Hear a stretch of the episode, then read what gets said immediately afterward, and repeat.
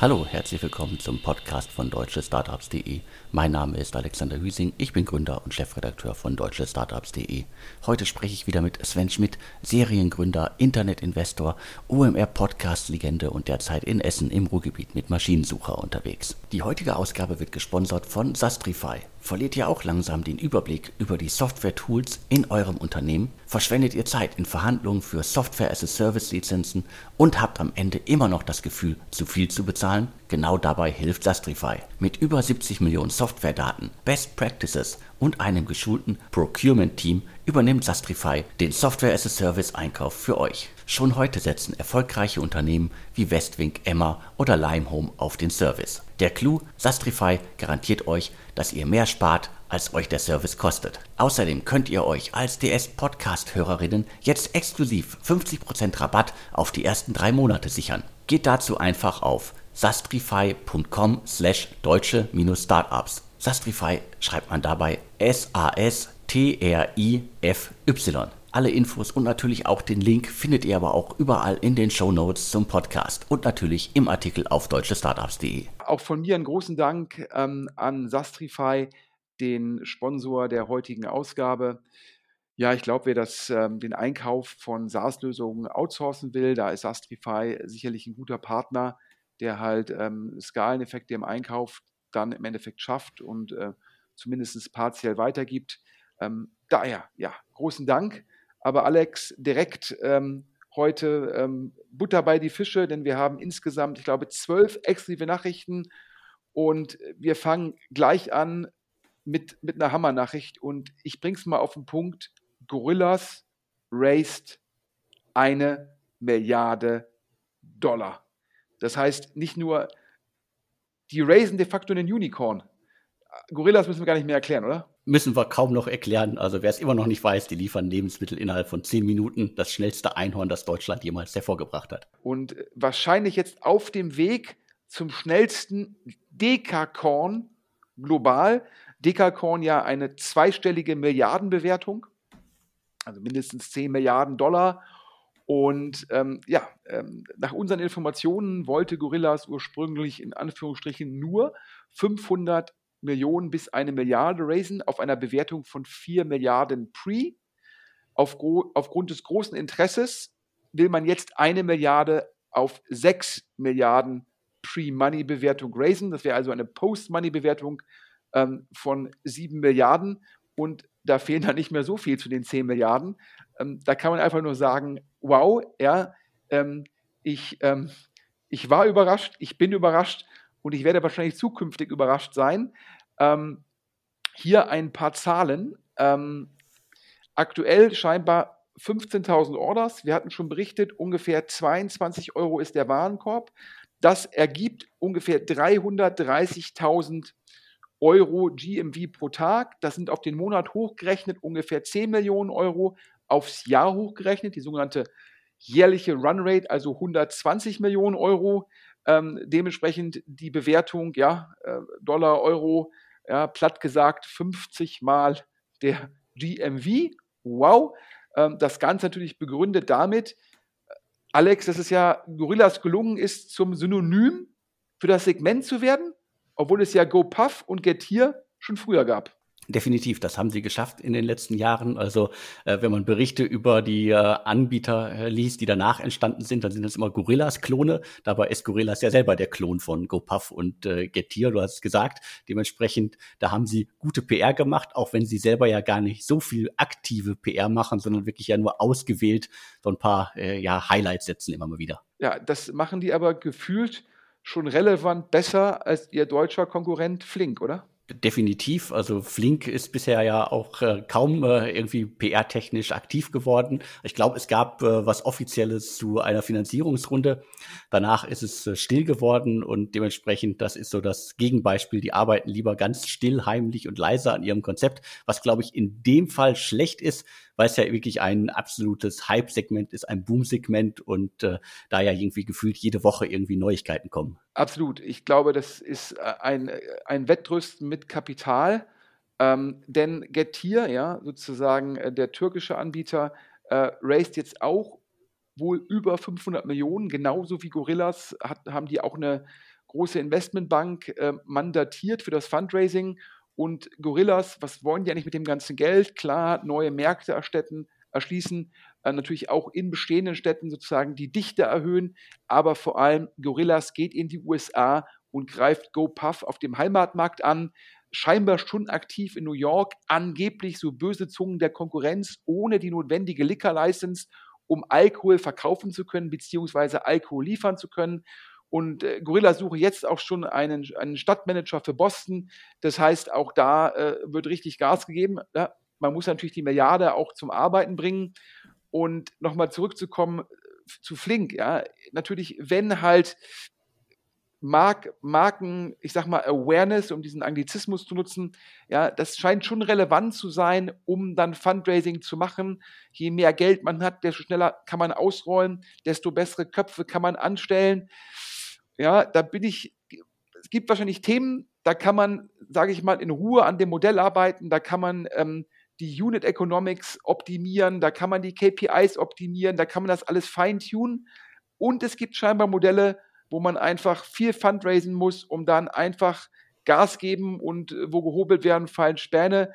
Das scheint mir so ein bisschen der Markt zu sein, ist auch ganz spannend. Ähm, nicht nur ähm, Anbieter wie, äh, wie Flink oder, oder Sepp, das ist ja der UK Gorillas-Klon, scheinen da so ein bisschen nervös zu werden. Auf LinkedIn, ja, ich glaube, vor ein paar Wochen gab es mal ähm, auf LinkedIn den, den sehr schönen Battle zwischen Lieferando-Gründer Christoph Gerber und äh, dem Realschüler, also known as Frank Thelen. Und jetzt gab es so ein bisschen den Battle und da weiß man dann, dass jemand vor dem Fundraising durchaus Respekt hat. Niklas Östberg, seines Zeichens CEO von Delivery Hero, hat sich in den sozialen Medien Alex ziemlich weit aus dem Fenster gelehnt. Hat sich sehr weit aus dem Fenster gelehnt. Also er hat äh, ein wenig äh, sich über das Segment in, in Anführungsstrichen aufgeregt. Also ich glaube, seine Wortwahl, ich gebe die jetzt mal möglichst frei wieder. Also lass uns mal irgendwie ehrlich sein. Quasi ähm, äh, in zehn Minuten Lebensmittel äh, zu liefern, ist nicht besonders schwer. Ja, das ist wahrscheinlich so. Also einen Laden anmieten und mit Lebensmittel füllen und ein paar Fahrer davor stellen, das kriegen wir wahrscheinlich alle hin.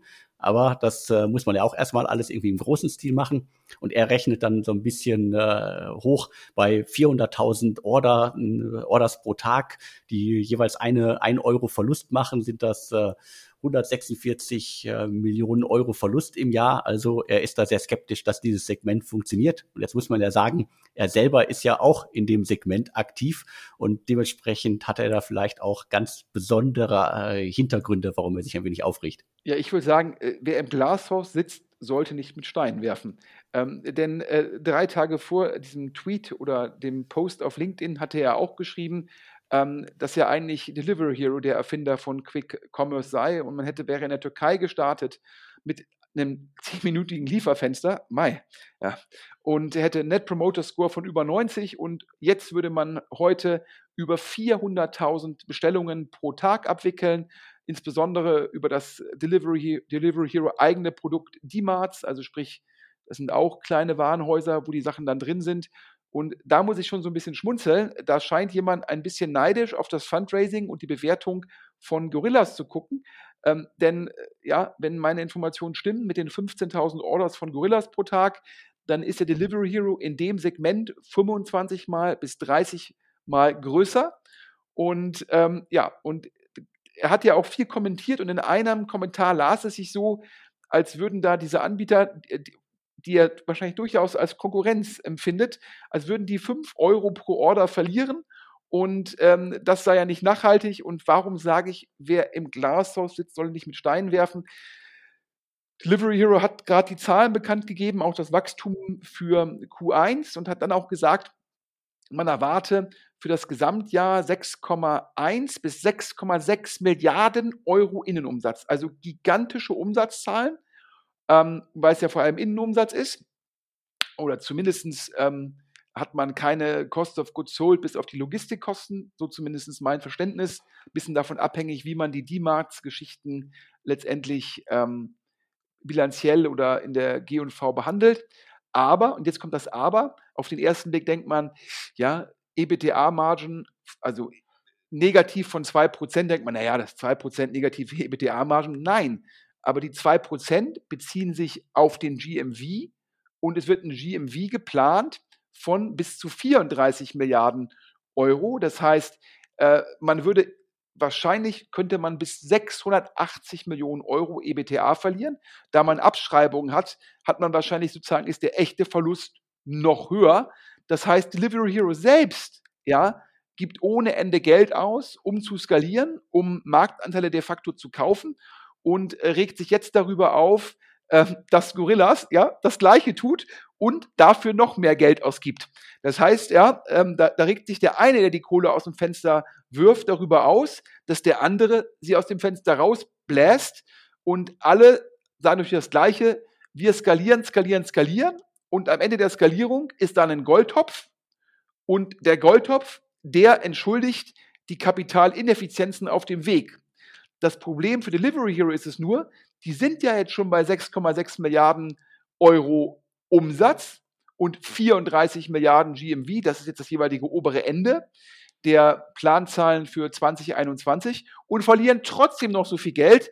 Und wahrscheinlich werden sie ein bisschen nervös und fragen sich, wenn jetzt unser Modell immer wieder neu angegriffen wird von neuen Themen, wann werden wir eigentlich jemals Geld verdienen? Also daher, ähm, es bleibt spannend und wenn so ein großer Player wie Delivery Hero, wenn der CEO da auf den sozialen Medien schon leicht nervös wird, ist es ein gutes Zeichen, dass es Gorillas wahrscheinlich gelingen wird, die Milliarde zu raisen.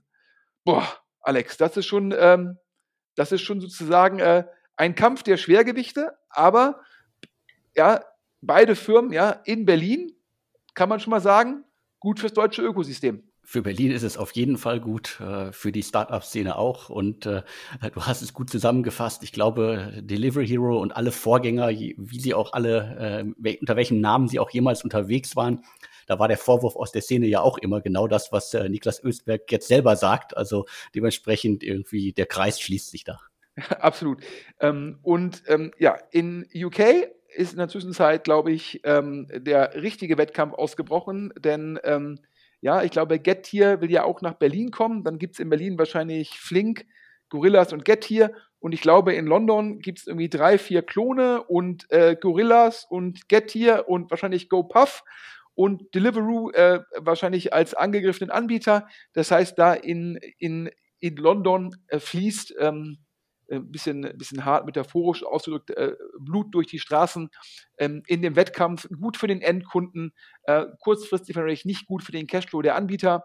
Und äh, wir hören jetzt, dass ähm, einer der äh, SEP-Investoren, äh, 468 Capital, das ist ähm, der VC aufgesetzt von Alexander Kuttlich, dem ehemaligen Rocket-Vorstand, der jetzt auch letzte Woche ähm, einen ähm, Spec an die deutsche Börse gebracht hat.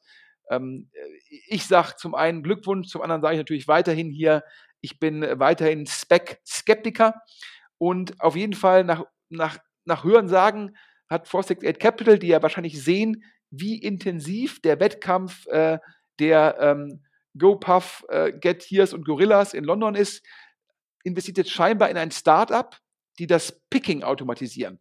Nochmal für die Hörer, ja, ähm, wenn man bei Gorillas und Co. bestellt, dann entstehen ja auf Seiten des Anbieters zwei relevante Kostenblöcke im Vergleich, wenn man jetzt selbst zum Aldi oder Lidl gehen würde. Nämlich zum einen das Picking, das heißt, die Order muss ja sozusagen in, de facto in einen Korb getan werden, also zusammengestellt werden und dann die Lieferung, also die Logistik, dass dann die Bestellung zum Kunden gebracht wird.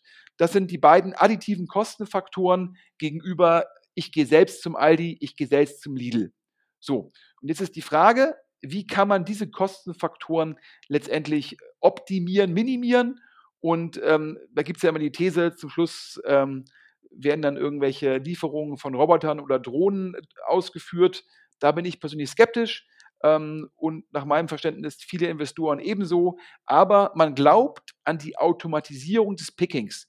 Das ist nicht so überraschend. Amazon hat ja schon mehrfach Zukäufe in dem Segment gemacht, um die Warenhäuser zu automatisieren. Also sprich, dass, ähm, äh, dass dort halt im Endeffekt jemand bestellt bei Amazon und dass sozusagen die Selektion der Bestellung aus dem Hoch, Hochregallager äh, bis zur Verpackung, dass das halt möglichst automatisiert wird, um die händischen Stückkosten dafür zu reduzieren und damit im Endeffekt die Logistikkosten ähm, weiter zu optimieren. Und jetzt investiert scheinbar 468 Capital oder 468 ähm, investiert halt in die Automatisierung von Picking in diesem Grocery, also Lebensmittelsegment. Ähm, und da sieht man halt, ähm, da kommt die Innovation auf Endkundenseite und dann kommen auch die Investments nachgelagert, um dann diese Modelle, die da aktuell so hohe Bewertungen haben, ähm, weiter zu optimieren. Alex, ich glaube, wir haben wahrscheinlich noch nicht zum letzten Mal über, das, über die über diesen Themenkomplex gesprochen. Da werden noch äh, reichlich Infos, äh, weitere Nachrichten folgen in den nächsten Wochen, Monaten definitiv und äh, nicht nur im Endkundensegment, sondern dann jetzt auch quasi hinter den Kulissen, weil da gibt es sicherlich noch sehr viel zu optimieren, äh, wenn es nur darum geht, quasi Ladenlokale anzumieten und mit Lebensmitteln zu füllen. Also da kann ich mir noch ganz, ganz viele Sachen vorstellen, die man da automatisieren oder deutlich verbessern kann. Aber jetzt das Thema erstmal durch für die heutige Ausgabe. Gehen wir zur nächsten Firma, über die wir hier auch schon, glaube ich, ein, zwei Mal gesprochen haben, Alex. Aber das ist den Hörern wahrscheinlich noch nicht ganz so geläufig wie Gorillas, nämlich Enpal. Enpal ist gerade extrem in der Presse, wie ich finde, aber trotzdem immer noch so ein kleiner Hidden Champion. Ein Startup aus Berlin von Mario Kohle gegründet. Der hat mal Käuferportal vor einigen Jahren gegründet und erfolgreich auch verkauft. Seit 2017 macht er jetzt Enpal die vermieten Solaranlagen an äh, Privatkunden. Ich glaube, äh, über 600 Mitarbeiter und äh, 7000 Anlagen haben sie schon auf den Markt geschoben, haben äh, sehr viele bekannte Investoren an Bord schon. Picos Capital, also Alexander Samwer, äh, Lukas Gadowski, der auch früher schon in Käuferportal investiert hat. Die Zalando-Macher sind an Bord äh, und Principal Climate Technology, ein US-VC, ist auch schon da haben, glaube ich, schon irgendwie über 20 Millionen bis 2019, bis Ende 2019 waren es, glaube ich, schon 20 Millionen eingesammelt. Und äh, zuletzt gab es mehrere Artikel, dass sie ganz, ganz viel Geld äh, suchen, ein ganz, ganz großer, äh, großes Unternehmen werden wollen. Und dazu habe ich auch noch einen Interview-Podcast, äh, den gibt es dann demnächst, in den nächsten Wochen, also auf jeden Fall im Mai werde ich den noch online stellen wo es auch so ein bisschen um die, die ganz, ganz große Vision von Mario Kohle geht. Also seine Ansage ist, bis 2024 will er einen Umsatz von 2,5 Milliarden einfahren.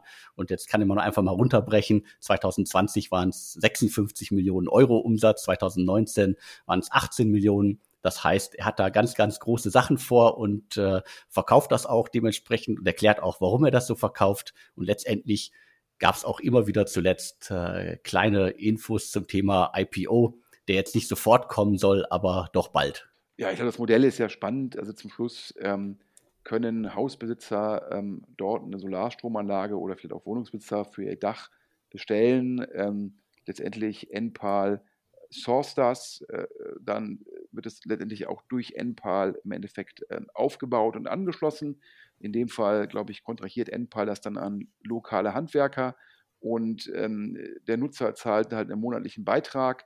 Das heißt, ähm, Enpal geht natürlich erstmal in die Vorfinanzierung, muss den Kunden akquirieren, muss die Anlage bezahlen und danach ähm, kriegt dann Enpal eine monatliche äh, Gebühr. Ähm, dementsprechend ist das so ein bisschen Finanzierungsgeschäft, so ein bisschen Lead-Generierung äh, für die lokalen Handwerker und das Ganze aus einer Hand. Und ähm, ja, sicherlich ein Thema mit extrem viel Rückenwind. Wir hatten ja schon mal darüber gesprochen, dass natürlich auch die negativen Zinsen oder die niedrigen Zinsen helfen, ähm, das dann entsprechend vorzufinanzieren. Sicherlich auch die steigende Effizienz ähm, im Bereich äh, von Sol Solarenergie hilft da auch. Das heißt, da ist sehr viel Rückenwind im Markt und Mario Kohle mit, seinem, mit seiner Expertise in der Lead-Generierung ähm, äh, kennt sich damit natürlich sehr, sehr gut aus, wie man halt die Leads generiert und macht jetzt halt die wahrscheinlich notwendige PR, um dann größere Summen ähm, aufzunehmen, die es braucht, um dann die Kundenakquisition und auch die Anlagen vorzufinanzieren.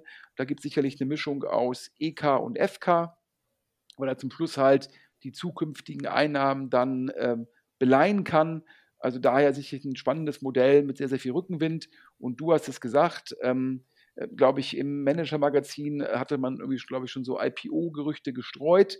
Und man hat jetzt ähm, zusammen mit der Bärenberg Bank, ähm, ja, du hast gesagt, Picos ist da bei Enpa mit an Bord. Die Bärenberg Bank, äh, früher schon öfter Partner der Samwa-Brüder, daher natürlich Teil des Netzwerkes von Alexander Samwa, der letztendlich hinter Picos steht. Und die Bärenberg Bank hat ähm, nach unserem Verständnis auf eine Bewertung von 700 Millionen Euro Geld eingesammelt, und zwar ähm, wohl 60 Millionen Euro. Ähm, böse Zungen sagen halt, ähm, Äh, da hat Bärenberg wieder die Zahnärzte angezapft, also sprich die Kunden der Bärenberg Bank, ähm, die werden dann halt ähm, einmal, ähm, ja, da gibt es einen, da gibt es den Vertrieb, wird dann auf die gemacht. Das sind dann meistens halt keine Kleinanleger, aber auch jetzt nicht vergleichbar mit irgendwelchen VCs oder Growth-Investoren. Das heißt, da scheint mir NPAL die Bewertung optimiert zu haben und nicht so sehr, wer im Cap-Table ist. Wahrscheinlich sagen die Leute, da sind ja die Zalando-Gründer drin, Lukas Gadowski, Picos.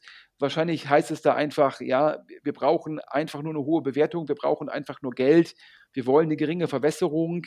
Ja, uns ist egal, ob das jetzt Zahnärzte sind oder jemand anderes. Und ähm, ja, es gibt auch, glaube ich, wir können das hier exklusiv vermelden, Alex, ähm, was diese IPO-Gerüchte nochmal ein bisschen ähm, ja, untermauert. Da gibt es demnächst einen neuen CFO. Genau, und wird äh, zugespielt. Äh, äh, Jochen Kassel äh, heuert demnächst äh, bei, bei Enpal an. Den kennen, glaube ich, einige, die in der Szene aktiv sind, die sich so ein bisschen um die CFO-Posten im Lande kümmern. Der war sehr lange bei Zalando war dann eine kurze Zeit bei Movinga und jetzt zuletzt bei Pro7 Sat1 beziehungsweise bei Join, das ist der Streaming-Ableger von Pro7 Sat1. Und äh, wie man so hört, äh, wurde er dem einen oder anderen auch schon vorgestellt, so nach dem Motto, er hat äh, Zalando an die Börse gebracht, was natürlich jetzt irgendwie eine sehr, sehr äh, kurze und knappe Darstellung ist.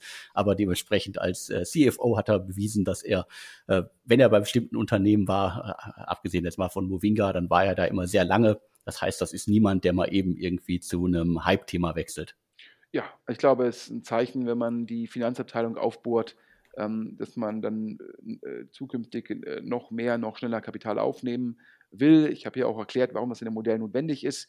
Nach unserem Verständnis, neben den 60 Millionen Euro von den Zahnärzten der Bärenberg Bank kommen auch noch 40 Millionen Euro äh, in einem Second Closing und da sagt der Münchner Flurfunk, die kämen von HV Capital, ehemals Holzbring Ventures, äh, böse Zungen nennen sie jetzt in der Zwischenzeit Haspin Capital, also äh, so ein bisschen in der Vergangenheit stecken geblieben. Und äh, ich habe mich im Markt erkundigt, das kann doch nicht stimmen, dass da Holzbring Ventures irgendwie ähm, neben der Bärenberg Bank investiert. Äh, das ist ja irgendwie, also ich kann nicht meinen, meinen Limited Partners erklären, dass ich jetzt irgendwie neben den Zahnärzten investiere. Ähm, doch, doch, ähm, das Problem sei halt einfach, dass äh, Capital im Bereich äh, Growth Investments hätte man keine Chance gegen die Tigers, Insight und Kotus dieser Welt. Und man müsse ja das Kapital unterbringen und äh, man würde da, man sei nicht schnell genug, man sei nicht aggressiv genug und die Marke HV Capital sei auch nicht groß genug. Aber äh, daher müsste man dann halt sowas machen wie bei Enpal, ähm, denn ansonsten, ähm, ja, äh, würde man keine Deals gewinnen. Und das hatten wir auch schon vor, ich glaube, den letzten Podcasts angesprochen gehabt, dass sich der deutsche Markt gerade grundlegend verändert. Tiger Global mega aggressiv, auch Kotu mega aggressiv unterwegs. Die rufen irgendwie bei jeder Firma an, die sind mega schnell. Äh, wenn die sich sicher sind, äh, dass das das richtige Segment ist, dass die KPIs gut sind, dass da auch gute Investoren drin sind, werden sehr hohe Bewertungen gezahlt. Wir wissen auch, dass dann auch mehr Runden demnächst bekannt gegeben werden. Ja, und das ist natürlich, das, das zwingt sogar einen Index und ein Excel, ja, von der, sage ich mal, äh, von ihrer Series A Bank aufzustehen, wo sie immer die Qual der Wahl hatten und sind jetzt durch die Konkurrenz gezwungen, auch eher im Seed-Bereich ähm, zu investieren und äh, ist natürlich klar, wenn das sogar für Index und Excel äh, relevanten Wettbewerb bedeutet, dann kann man sich ausmalen, was das für HV Capital bedeutet. Und ähm, ja, die, die anderen GPs sagen, HV Capital hätte sich lieber weiter auf Pre-Seed und Seed fokussieren sollen, ähm, anstatt jetzt ähm, versuchen, ähm, da mit den Leuten mitzuspielen. Und äh, einer, ein Gründer hat mir gesagt, äh, der mit Tiger hat gesagt, ja, wenn man jetzt irgendwie HV Capital im Vergleich dazu sieht, das sei so ein bisschen wie ähm, Eintracht Braunschweig ähm, gegen Bayern München. Und er meinte jetzt nicht HV Capital mit Bayern München. Also daher ähm, ganz spannend und als ich dann irgendwie am Wochenende das halt den Münchner Flurfunk hörte, dass man da neben den Bärenberg-Zahnärzten ähm, investieren wolle, das habe ich so ein bisschen, ähm, ja, hatte ich für Holzbring immer schon so ein bisschen befürchtet. Aber Alex, wir haben so viele Themen. Ab zum nächsten Thema. Wir haben schon über Picos gerade gesprochen. Und wir haben auch schon mal über, über Avi Medical gesprochen. Genau, wir haben über beide schon ausführlich gesprochen. Also klar, Picos, Alexander Samba haben wir gerade schon erwähnt. Und eins der Projekte, das sie schon frühzeitig angeschoben haben, ist Avi Medical. Das ist ein Unternehmen, wie kann man es am besten beschreiben? Es geht quasi darum, einen, äh, eine moderne Hausarztpraxis äh, zu etablieren, also eine digitale Hausarztpraxis, die aber auch äh, Offline-Ableger hat. Das Startup kümmert sich darum, dass quasi äh, eine Zielgruppe angesprochen wird, die wahrscheinlich in Berlin überhaupt keinen Hausarzt hat, weil ich glaube, das ist in der jetzigen Diskussion, wo irgendwie viel über Hausärzte gerade geimpft wird, wird das immer ein bisschen vergessen, dass viele Menschen gar keinen Hausarzt haben, weil das immer so aus der Perspektive der 50-, 60-Jährigen gedacht wird. In Berlin gibt es aber genug Menschen, die sind äh, äh, vor drei Jahren erst in die Stadt gezogen, waren seitdem einmal beim Arzt und die haben keinen. Und ich glaube, diese Zielgruppe möchte Avi Medical auch abholen und natürlich auch alle anderen, die äh, es spannend finden, äh, dass sie halt quasi in einer digitalen Umgebung äh, zu Hause sind und dementsprechend da auch alles anders läuft als vielleicht bei der klassischen Hausarztpraxis, die ja im besten Fall jetzt nicht wirklich so das digitalste der Welt ist. Ja, ich glaube auch, muss natürlich sagen, ähm, Hausarztpraxis natürlich auch durchaus ähm, ein harter Job. Ich glaube, wenn man äh, sich mal anguckt, die Zahlen, äh, wie lukrativ verschiedene äh, Segmente für Ärzte sind, ist sicherlich so ein Hausarzt nicht so das Segment, ähm, was so richtig lukrativ ist. Und das ja dann auch teilweise, dass die Hausärzte auch nicht die Möglichkeiten haben, so stark zu investieren, aber äh, dementsprechend natürlich auch teilweise einen Markt, den man angehen kann mit Innovation. Ähm, und äh, ich glaube, Alex, du hast, ähm, glaube ich, jetzt im Handelsregister schon sichtbar, eine Investitionsrunde, korrekt? Richtig, ist also schon sichtbar. Da gibt's äh, einige spannende Namen. Also allen voran äh, Heal äh, Capital. Das ist äh, ein recht neuer Fonds noch. Ich glaube auch 100 Millionen schwer. Da stecken quasi, da steckt der Verband der äh, privaten Krankenkassen dahinter mit einem erfahrenen äh, Team, das quasi die, die den, den Fonds managt. Äh, Vorwerk Ventures ist auch dabei. Und äh, du hast noch ein paar Hintergründe zu den Zahlen, die äh, quasi da fließen. Ja, ich glaube, Heal war im Lead und ich glaube dann Vorwerk und auch ähm, ID Invest dabei. In Summe nach meinem Verständnis ähm, 10 Millionen Euro war die Runde und die ist schon seit circa vier Monaten durch, also ein bisschen verspätet im Handelsregister sichtbar geworden.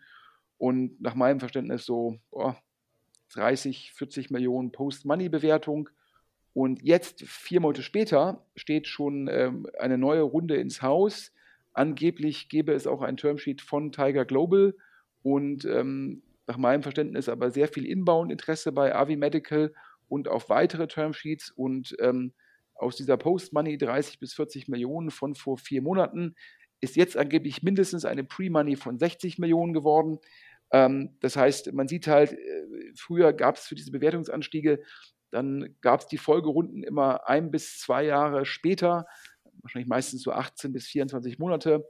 Und wir sehen jetzt nicht nur im Beispiel von dem, äh, sage ich mal, Unicorn auf dem Weg zum Dekakorn, also Gorillas, sondern auch bei anderen Themen, wo man früher gesagt hätte, das ist dann eine langsame, da könnte man von einer langsamen Entwicklung ausgehen. Auch dort beschleunigt sich das Fundraising, wie man jetzt hier sehen kann im, im Fall von Avi Medical.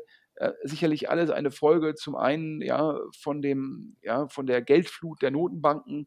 Ähm, das Geld sucht halt Anlagemöglichkeiten und die Gründer sagen dann sicherlich ja, wenn mir jemand Geld zu einer höheren Bewertung andient, ja, das heißt ja immer, in, in guten Zeiten sollte man raisen, um dann für etwaig schlechte Zeiten vorbereitet zu sein. Ähm, das scheint ja die Motivation zu sein und ähm, ja, bleiben wir dran. Die heutige Ausgabe wird gesponsert von Sastrify. Verliert ihr auch langsam den Überblick über die Software-Tools in eurem Unternehmen? Verschwendet ihr Zeit in Verhandlungen für Software-as-a-Service-Lizenzen und habt am Ende immer noch das Gefühl, zu viel zu bezahlen? Genau dabei hilft Sastrify. Mit über 70 Millionen Software-Daten, Best Practices und einem geschulten Procurement-Team übernimmt Sastrify den Software-as-a-Service-Einkauf für euch. Schon heute setzen erfolgreiche Unternehmen wie Westwing, Emma oder Limehome auf den Service. Der Clou, Sastrify garantiert euch, dass ihr mehr spart, als euch der Service kostet. Außerdem könnt ihr euch als DS-Podcast-Hörerinnen jetzt exklusiv 50% Rabatt auf die ersten drei Monate sichern. Geht dazu einfach auf sastrify.com slash deutsche-startups. Alex, was habe ich gesagt? In Summe, glaube ich, zwölf exklusive Themen. Jetzt haben wir, glaube ich, schon irgendwie vier Themenbereiche haben wir jetzt erst durch. Das heißt, wir gehen jetzt mal weiter ähm, treten weiter hier aufs Gas, ähm, um den Inlandsflug nicht zu lang werden zu lassen. Ähm, ich glaube, Metals Hub hatten wir auch schon mal vor ja, ist schon ein bisschen her mal hier im Podcast. Das dürfte schon eine Weile her sein. Also ich hatte die zuletzt zum Jahreswechsel mal auf dem Schirm. Äh, also Metals Hub aus Düsseldorf, die digitalisieren äh, seit etlichen Jahren, ich glaube seit 2016, den Metallhandel. Da gab es äh, einige bekannte Berliner Geldgeber, Point Nine Capital unter anderem, aber auch, die hatten wir auch schon heute mal erwähnt, die Flixbus-Gründer sind auch äh, äh, mit an Bord. Also dementsprechend, äh, da gab es irgendwie einige, einige spannende Investoren im Hintergrund. Aber sozusagen auch äh, jemand, den kaum jemand auf den Schirm hat, äh, die brasilianische Beteiligungsgesellschaft Chromo Invest, das ist quasi ähm, äh, Stahlgigant, äh, aus Südamerika, die war auch schon an Bord und äh, das finde ich beachtlich. Ich habe es dann nochmal nachgeguckt, die hatten fast äh, 13 Prozent jetzt äh, äh, zum Schluss bei der letzten Runde. Dementsprechend war Metals Hub auch schon irgendwie strategisch eher aufgestellt als jetzt irgendwie so im klassischen VC-Segment unterwegs. Ja, nach meinem Verständnis ähm, sind das ähm, zwei, die Gründer, zwei Ex-BCGler. Ich glaube, da besteht auch das, ähm, die Anknüpfungspunkte zu den Flixbooks-Kollegen, die ja, glaube ich, auch bei BCG waren ähm, und nach meinem Verständnis haben die, als die, ist jetzt schon ein bisschen her, ihre Runde geraced haben, hatten sie auch verschiedene Angebote von deutschen VCs und haben sich dann wahrscheinlich für das Angebot mit der höchsten Bewertung entschieden. Das ist dieser, sage ich mal, strategische Investor Chromo. Und dann hat äh, Point 9 ist dann noch mitgegangen, ist aber hat, glaube ich, nur so 3, 4 Prozent. Also es ist nicht so groß. Ähm, ja, die bauen einen Marktplatz auf äh, für den Handel von, von Metallen. Ich glaube, in Summe so circa 20 Metalle, die da auf der Plattform gehandelt werden. Ähm, nach meinem Verständnis ähm, äh, hatte man irgendwie schon äh, knapp vor Corona äh, eine neue Runde machen wollen, machen müssen. Und äh, da gab es damals zum einen relativ wenig Interesse, ähm, weil der gehandelte GMV auf der Plattform sehr gering war. Und dann kam halt noch der äh, zumindest temporäre Gegenwind durch Corona. Und dann hat man sich entschieden, ähm, eine interne Runde zu machen oder eine Bridge zu machen oder in dem Fall äh, Convertible. Das heißt, die Bestandsinvestoren haben gesagt, sie investieren nochmal 1,5 Millionen Euro, die dann zur nächsten Runde, zur nächsten Bewertung mit Abschlag wandeln. Das ist ja der Standard beim Convertible. Und das heißt also, Chromo, ähm, Point 9 und die Flixbus-Gründer nochmal in Summe 1,5 Millionen Euro. Ja, und jetzt ähm, gibt es eine neue Finanzierungsrunde ähm, Im Q4 hat der GMV, also das, das Handelsvolumen, über die Plattform angezogen. Für dieses, für dieses Jahr plant Metals Hub ein Handelsvolumen von einer Milliarde. Ähm, das liegt daran, dass auf den ersten Blick natürlich mega viel, aber es liegt daran, dass natürlich die Bestellungen, also die Ticketgrößen sehr, sehr groß sind. Und ähm, man merkt auch, dass es ein Markt ist, der nicht ganz einfach ist, indem man sieht, was ist die sogenannte Take Rate. Und äh, dieses Jahr plant Metals Hub, glaube ich, einen Umsatz von 700.000 Euro. Ähm, das äh, sind dann irgendwie, ja, ich glaube, ein Prozent von einer Milliarde wären, glaube ich, 10 Millionen. Ähm, das sind also nicht mal ein, ein Tausendstel. Und ich glaube, ähm, das sind irgendwie 500.000 Euro sozusagen Transaktionsumsatz. Da merkt man, dass ähm, äh, der Markt ist natürlich riesengroß, aber ähm, das heißt, man muss auch sehr, sehr groß werden, um ihn dann richtig bepreisen zu können. Und ich habe mit anderen VCs gesprochen, die jetzt im Rahmen der Runde sich Metals Hub auch wieder angeschaut haben. Und die haben gesagt, boah, klar, abhängig von dem jeweiligen Metallmarkt, oligopolistische Strukturen. Und ist natürlich sehr schwer, wenn die Anbieter oligopolistisch sind, wie viel, was für eine Take Rate kann man dann durchsetzen. Und ähm, ja, ich glaube, die Gründer würden halt sagen, ja, man muss eine langfristige Perspektive aufhaben, man muss halt den GMV erstmal treiben und die Bepreisung ist dann erstmal sekundär. Das wird deren Perspektive sein.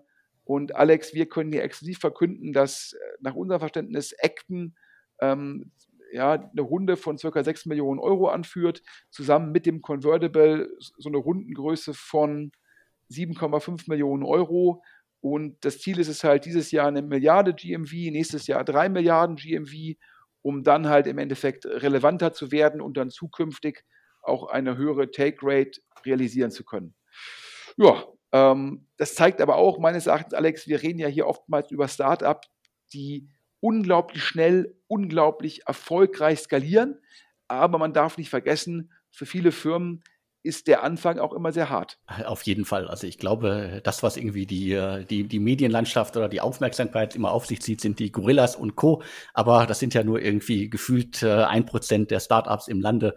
Äh, die allermeisten kann man eher mit Metals Hub vielleicht vergleichen, die etliche Jahre unterwegs sind. In dem Fall ja jetzt auch schon seit 2016. Das heißt, das dauert teilweise alles. Man hat sehr, sehr viele Höhen, aber auch sehr viele Tiefen. Dementsprechend, ich glaube, die breite Masse im Lande sieht sich eher bei Metals Hub Hub als bei Gorillas. Ja, und Acton sicherlich als sehr geduldiger, zahlengetriebener Investor ähm, passt da, glaube ich, sehr gut aufs Thema.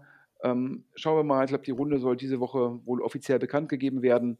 Ähm, wer übrigens, also wir haben das im Endeffekt das Deck zugeschickt bekommen, wer Interesse hat, uns Informationen zu schicken, erreicht uns, erreicht den Alex unter podcast.deutschestartups.de. Wer jetzt nicht extra eine Free-Mail-Adresse anlegen möchte, wenn er uns was Vertrauliches mitteilen will, der kann auch einfach über den anonymen Briefkasten auf der Webseite uns Informationen schicken, Dokumente schicken. Wir behandeln das alles strengstens vertraulich und ähm, ich glaube einfach, es, wir sagen da auch Danke. Ich glaube, der Podcast, der wäre nicht inhaltlich so spannend ohne die Hörer, die dazu auch aktiv ähm, beitragen. Alex, du hast, glaube ich, das war jetzt eine Handelsregisterentdeckung, das nächste, ein Investment von June. Richtig, äh, ist mir im Handelsregister aufgefallen, äh, June, auch ein Fonds, den glaube ich die allermeisten nicht so auf dem Schirm haben. Dabei stecken da bekannte Leute hinter. Also äh, Google-Vorstand Philipp Schindler ist quasi im Hintergrund. Florian Schindler führt das Ganze und David Roskamp, der auch schon seit etlichen Jahren in der VC-Szene aktiv ist, ist auch noch mit an Bord. Das sind ja so die drei Namen, die mir da immer sofort einfallen. Und die haben jetzt in ein äh, Startup investiert, beziehungsweise sie scheinen es ja auch selber anzuschieben. Äh, Urbio, da gibt es noch nicht viel zu finden. Man kann es aber so ein bisschen runterbrechen auf, äh, es geht um äh, aktive Kunden im Internet. Und wenn man sich anguckt, was die Gründer gemacht haben, dann äh, geht das vielleicht schon in die richtige Richtung, äh, die man äh, quasi so ein bisschen auch, äh, die wir jetzt so ein bisschen rausposaunen können. Also unter anderem äh, Philipp Schormann gehört äh, zum, zum Gründerteam.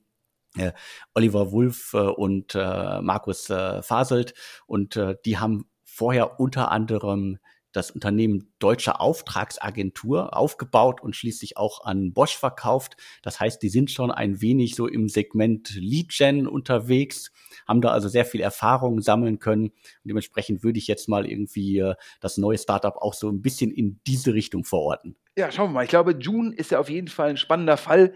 Ähm, das ist ein Investor, der nicht so viel PR-Arbeit macht, sondern sich da, äh, glaube ich, so ein bisschen äh, zurückhält und versucht, das Portfolio für sich sprechen zu lassen. Nach meinem Verständnis ähm, werden da sehr, sehr gute ähm, Returns erzielt.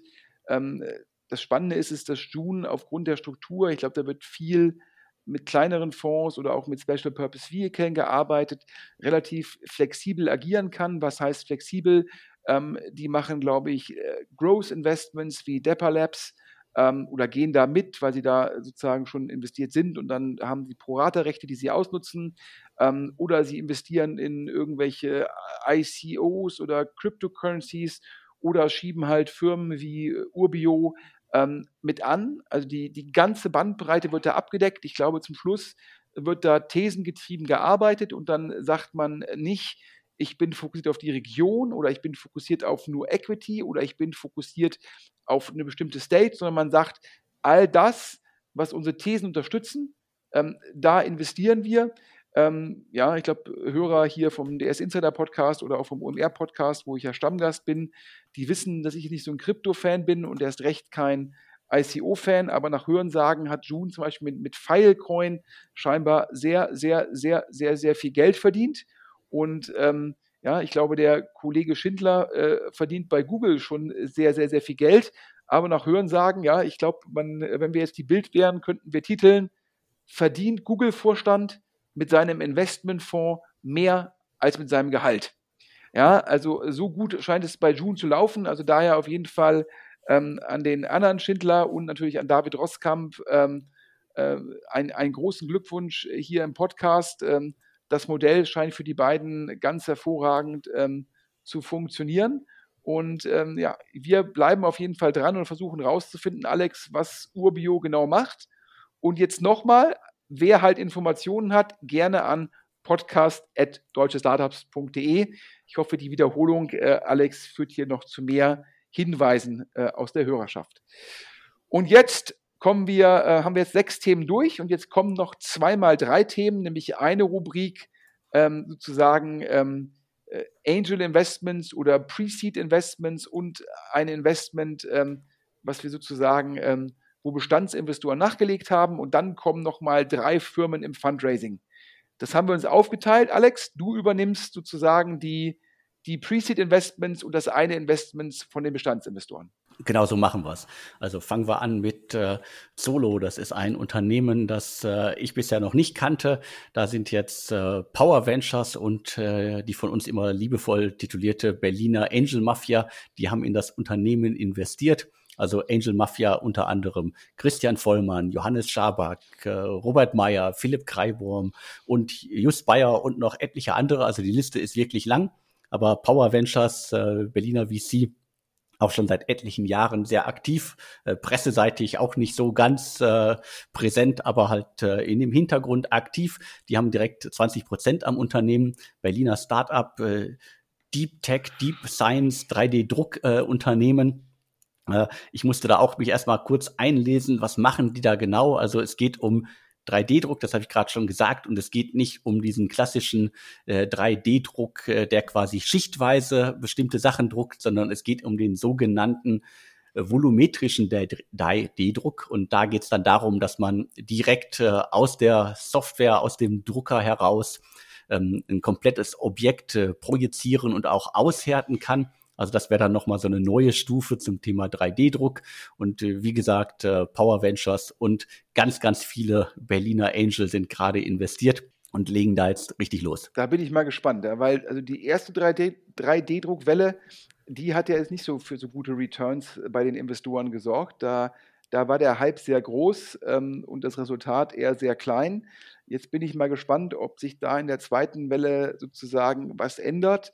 Das ist natürlich wiederum ja immer auch ein Hardware-Geschäft und Hardware äh, ist halt weiterhin das dickere Brett als jetzt so ein reines Software-Investment. Schauen wir mal an der Stelle übrigens der Hinweis, du hast ihn erwähnt, Johannes Schaback, der hatte ja als sein äh, Vorstandsvertrag bei Home24 nicht verlängert.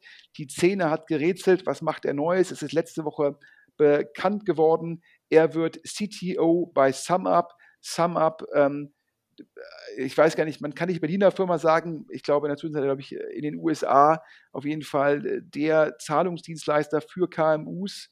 Und ähm, ich muss sagen, ja, äh, aktuell, wenn ich irgendwo äh, was zahle, sehe ich immer mehr Sum-Up-Terminals und das ist sicherlich eine sehr, sehr spannende Firma und äh, das oh, scheint mir ein sehr guter, spannender nächster Schritt von dem Johannes Schaback zu sein und auch eine super Hiring-Entscheidung von SumUp.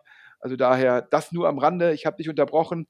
Ab zum nächsten Investment. Genau, ich ergänze noch kurz, also deutsch-britisches Fintech, glaube ich, äh, SumUp, so nennen sie sich selber auch, das passt am besten. Und ich glaube ja auch eins der äh, nicht geouteten Unicorns, weil sie schon lange kein direktes Geld aufgenommen äh, haben, sondern sich immer über Kredite jetzt finanzieren, da zuletzt auch ganz viel Geld aufgenommen haben. Das heißt, ein Unternehmen, das längst ein Unicorn ist, das aber auch meistens auf keiner Unicorn-Liste auftaucht. Wir reden hier, glaube ich, nach meinem Verständnis so eine, so eine Bewertung, die da im Raum stehen von drei bis vier Milliarden, also definitiv ein Unicorn. Aber machen wir weiter mit äh, den kleineren Meldungen. Ein neues Startup, das noch nicht äh, wirklich aktiv ist. Edurino, da geht es darum, dass man äh, Kinder, die Altersgrenze ist, glaube ich, so ab vier, acht plus, also bis acht plus. Äh, es geht darum, dass man diesen spielerisch und verantwortungsbewusst äh, digitales Lernen beibringt, also ein absolutes äh, Trendthema dementsprechend, äh, das Ganze soll irgendwie ein Angebot werden aus einer Kombination aus physischem Spielzeug und digitaler Lern-App, also nochmal eine ganz andere Richtung als das, was man bisher so alles, glaube ich, auf dem Markt sieht. Zwei Gründerinnen, die sich von äh, BCG kennen, die haben jetzt äh, einen bekannten Berliner Games-Gründer mit äh, Jens Begemann gefunden, der in das Unternehmen investiert hat. Und auch äh, die Heilemanns sind an Bord, also die, die Brüder Heilemann da sind äh, ja Ferry und äh, Fabian, die früher mit Sky and Send unterwegs sind, sind jetzt mit Pirate Impact Capital unterwegs. Also äh, ich hatte vor kurzem auch mit, mit Ferry Heilemann drüber geschrieben. Also er ist sozusagen, sieht jetzt seine Rolle bei diesem Investmentfonds, äh, Private Impact Capital, quasi das Family Office der beiden Brüder. Und äh, seine, seine operative Rolle ist nicht mehr, der, Fokus liegt nicht mehr auf Forto, das ist ja ein Logistik-Startup, sondern er ist jetzt wirklich extrem bei bei Pirate unterwegs und äh, sein Bruder ist weiter Partner bei Early Bird und äh, bleibt das auch. Und die machen jetzt so ein bisschen, glaube ich, auf äh, Impact Investments. Äh, die äh, Piraten, die Impact Investment machen, ist ja auch irgendwie ein schöner Titel das sozusagen als weiteres Investment, das wir hier exklusiv verkünden können. Ja, ich ähm, glaube, ähm, bleibt, man, äh, bleibt man dran. Ich glaube, Jens Begemann hatte bisher ein sehr gutes Händchen und äh, seine bisherigen Angel Investments, ich glaube, wenige haben dann aber gute Folgefinanzierungen ähm, erzielen können und ich glaube sicherlich mit dem Netzwerk äh, der Heilemanns und äh, von Jens Begemann äh, sieht das auch für Edorino ganz gut aus. Aber weiter geht's. Über OptioPay haben wir auch schon öfter berichtet, oder? Da haben wir schon ganz oft berichtet. Also das letzte Mal ist jetzt aber auch schon eine ganze Weile her. Das Startup hat ja eine extreme Wandlung äh, erlebt, also einen extremen äh, Pivot. Die sind äh, ursprünglich ja mal äh, angetreten, dass sie irgendwie ähm, ursprünglich konnten Kunden von Unternehmen ihre Auszahlungen über OptioPay abwickeln und dann quasi in Einkaufsgutscheine umwandeln. Und äh, das hat nur semi-gut funktioniert. Äh, seitdem hat sich das Unternehmen dann zum äh, richtigen Fintech, zur Open Banking-Technologie entwickelt, die quasi ähm, ja, intelligente Finanzkampagnen anbietet, so als äh, Schlagwort. Und da gab es, wie gesagt, sehr viele Tiefen äh, beim Unternehmen. Wenn man sich die aktuellen äh, Handelsregister-Jahresabschlüsse anguckt, dann liest man da sehr oft äh, das Wort äh, äh, Wandeldarlehen, äh, Überbrückungskredit und so weiter. Aber es gab immer wieder neue Finanzierungsrunden. Die letzte war, glaube ich, auch so fünf Millionen äh, schwer. Und äh, wir haben da jetzt vernommen, dass es da eine weitere Finanzierungsrunde in einem ähnlichen Volumen wohl gab. Und dementsprechend äh, scheint das Konzept weiter aufzugehen. Ich habe jetzt den Jahresabschluss von 2019 gelesen, wo sehr viele Zahlen auch von 2020 drin waren. Also die sehen sich da wirklich auf einem guten Weg und fokussieren sich jetzt nochmal viel, viel stärker auf dieses Open Banking äh, Geschäftsmodell, konnten da irgendwie extrem viele Kunden bedienen haben wir noch so ein paar Altlasten an äh, quasi Wandeldarlehen, Überbrückungshilfen und so weiter, die alle noch ein bisschen zurückgezahlt werden müssen, die fällig werden und so weiter. Und man hört auch, und das äh, wurde ja auch schon länger mal vermutet, das Unternehmen ist 2014 von Markus Börner und Oliver Oster gegründet worden, dass die sich zumindest jetzt äh, so langsam aus dem Unternehmen verabschieden äh, werden. Also das ist zumindest das, was bei mir angekommen ist. Ja, ich habe ehrlich gesagt äh, schon so ein bisschen Überblick verloren, äh, was OptioPay dann äh, wann genau wie gemacht hat. Ähm, ich glaube, da gab es ja auch mal diesen, den Ärger dem einen Investor, der, glaube ich, den Verpflichtungen nicht nachgekommen ist. Aber andere Leute sagen, dass OptioPay dann auch die, die Zahlen nicht getroffen habe. Also daher, wir drücken auf jeden Fall dem Team die Daumen, ob jetzt äh, mit und ohne Gründer, ähm, dass man jetzt nochmal mit der letzten Finanzierungsrunde einer erfolgreichen Zukunft ähm, entgegengeht. Ähm, wir verfolgen das weiter mit einem Auge, würde ich sagen. Sicherlich nicht mehr das heißeste Thema in Berlin. aber wie gesagt, ja, es, wir hatten ja eben darüber gesprochen, gibt halt nicht nur die Erfolgsfälle, ja, ähm, klar, wenn man darüber in, in, in, den Medien gilt immer Survivorship Bias. Man sieht halt immer primär die, die Firmen, bei denen es hervorragend läuft. Aber es gibt halt auch genügend Startups, also für die Hörer, die vielleicht selbst gerade ein Startup leiten und wo auch mal so ein Stein im Weg ist, den man wegräumen muss. Ja, das ist, äh, das ist die Norm. Ja, und ähm, das sieht man auch bei OptioPay. Ja, da hat dann äh, das, glaube ich, das Initialmodell nicht ganz so gut geklappt und da muss man das neu ausrichten. Dann Finanzierung, was heißt das dann für die Liquiditätspräferenz? Also einfach viele schwierige Themen und Unternehmertum äh, bringt einem sicherlich viele Freiheitsgrade, aber auch viele einfach äh, beinharte Tage, wo man sich mit Themen rumschlagen muss, mit Ärgernissen rumschlagen muss, die nicht nur Spaß machen. Ja, kommen wir jetzt sozusagen zum letzten Block, ja, äh, bevor hier der Inlandsflug auch gleich äh, landet.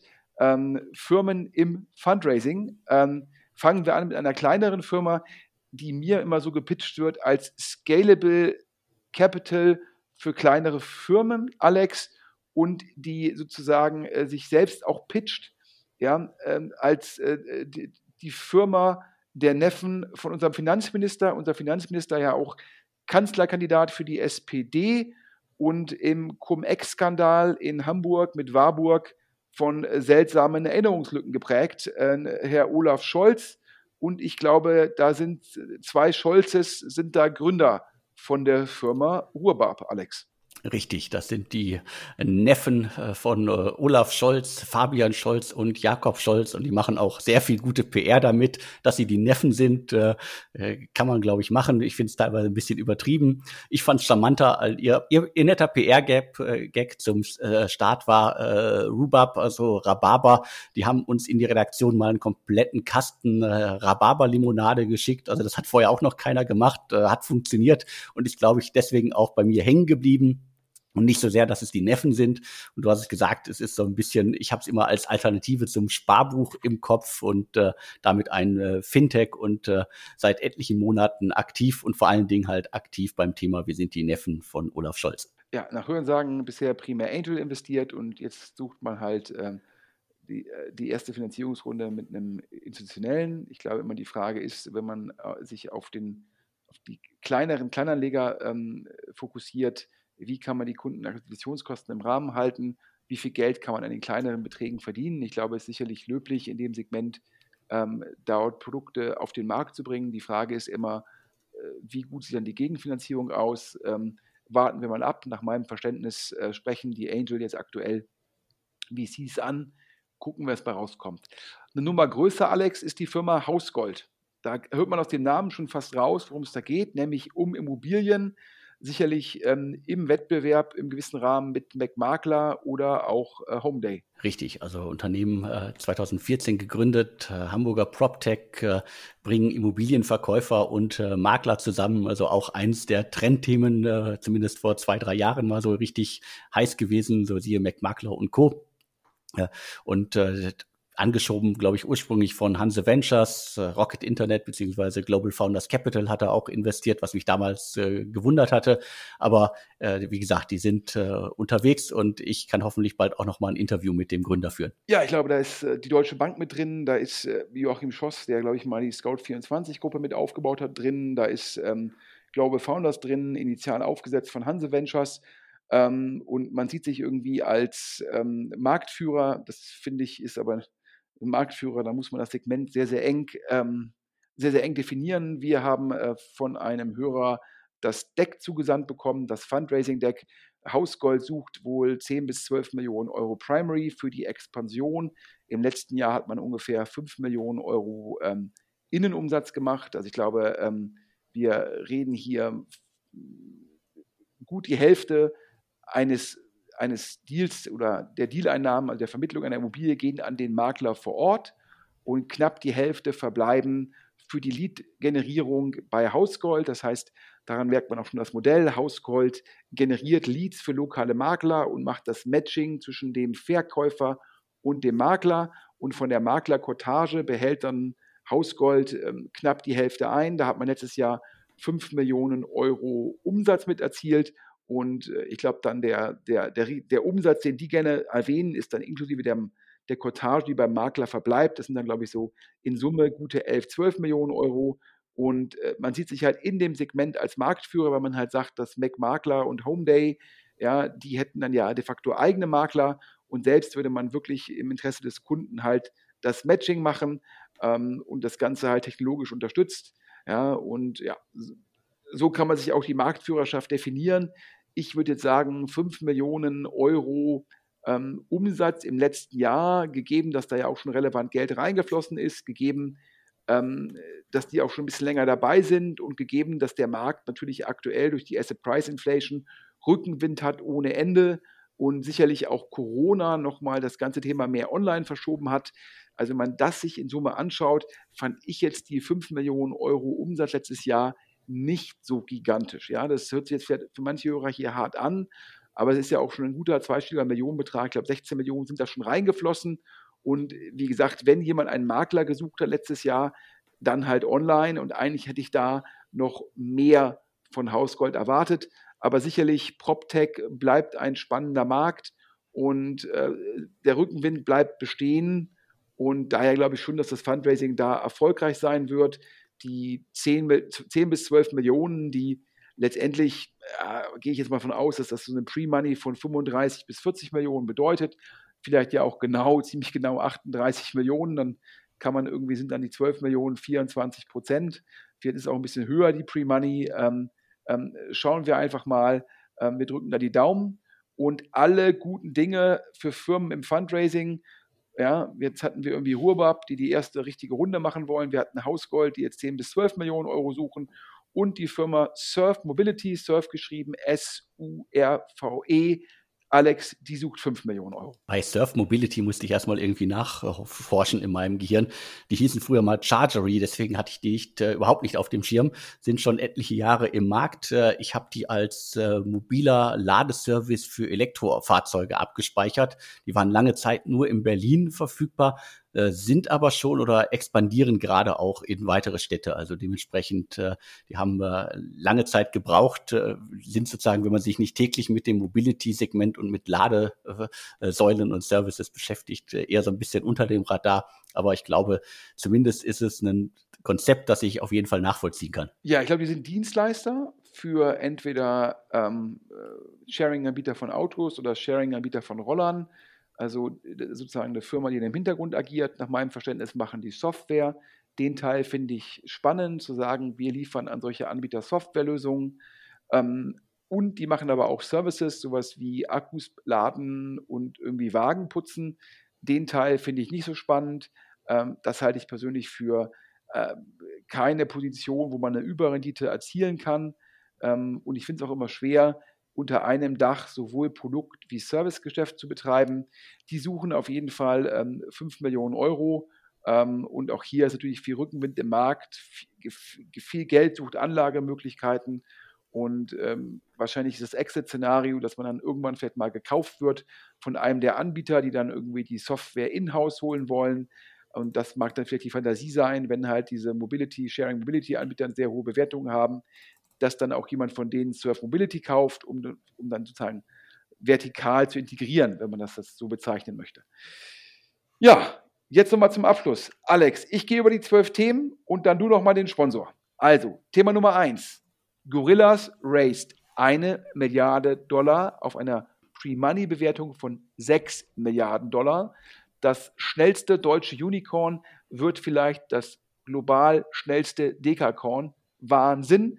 Damit soll die USA-Expansion vorangetrieben werden. Eins der Vorbilder, Getir, raised genauso wie Gorillas mit einer angesehenen Investmentbank ebenfalls mehr als 500 Millionen. Ja, das wird ein Schlachtfeld.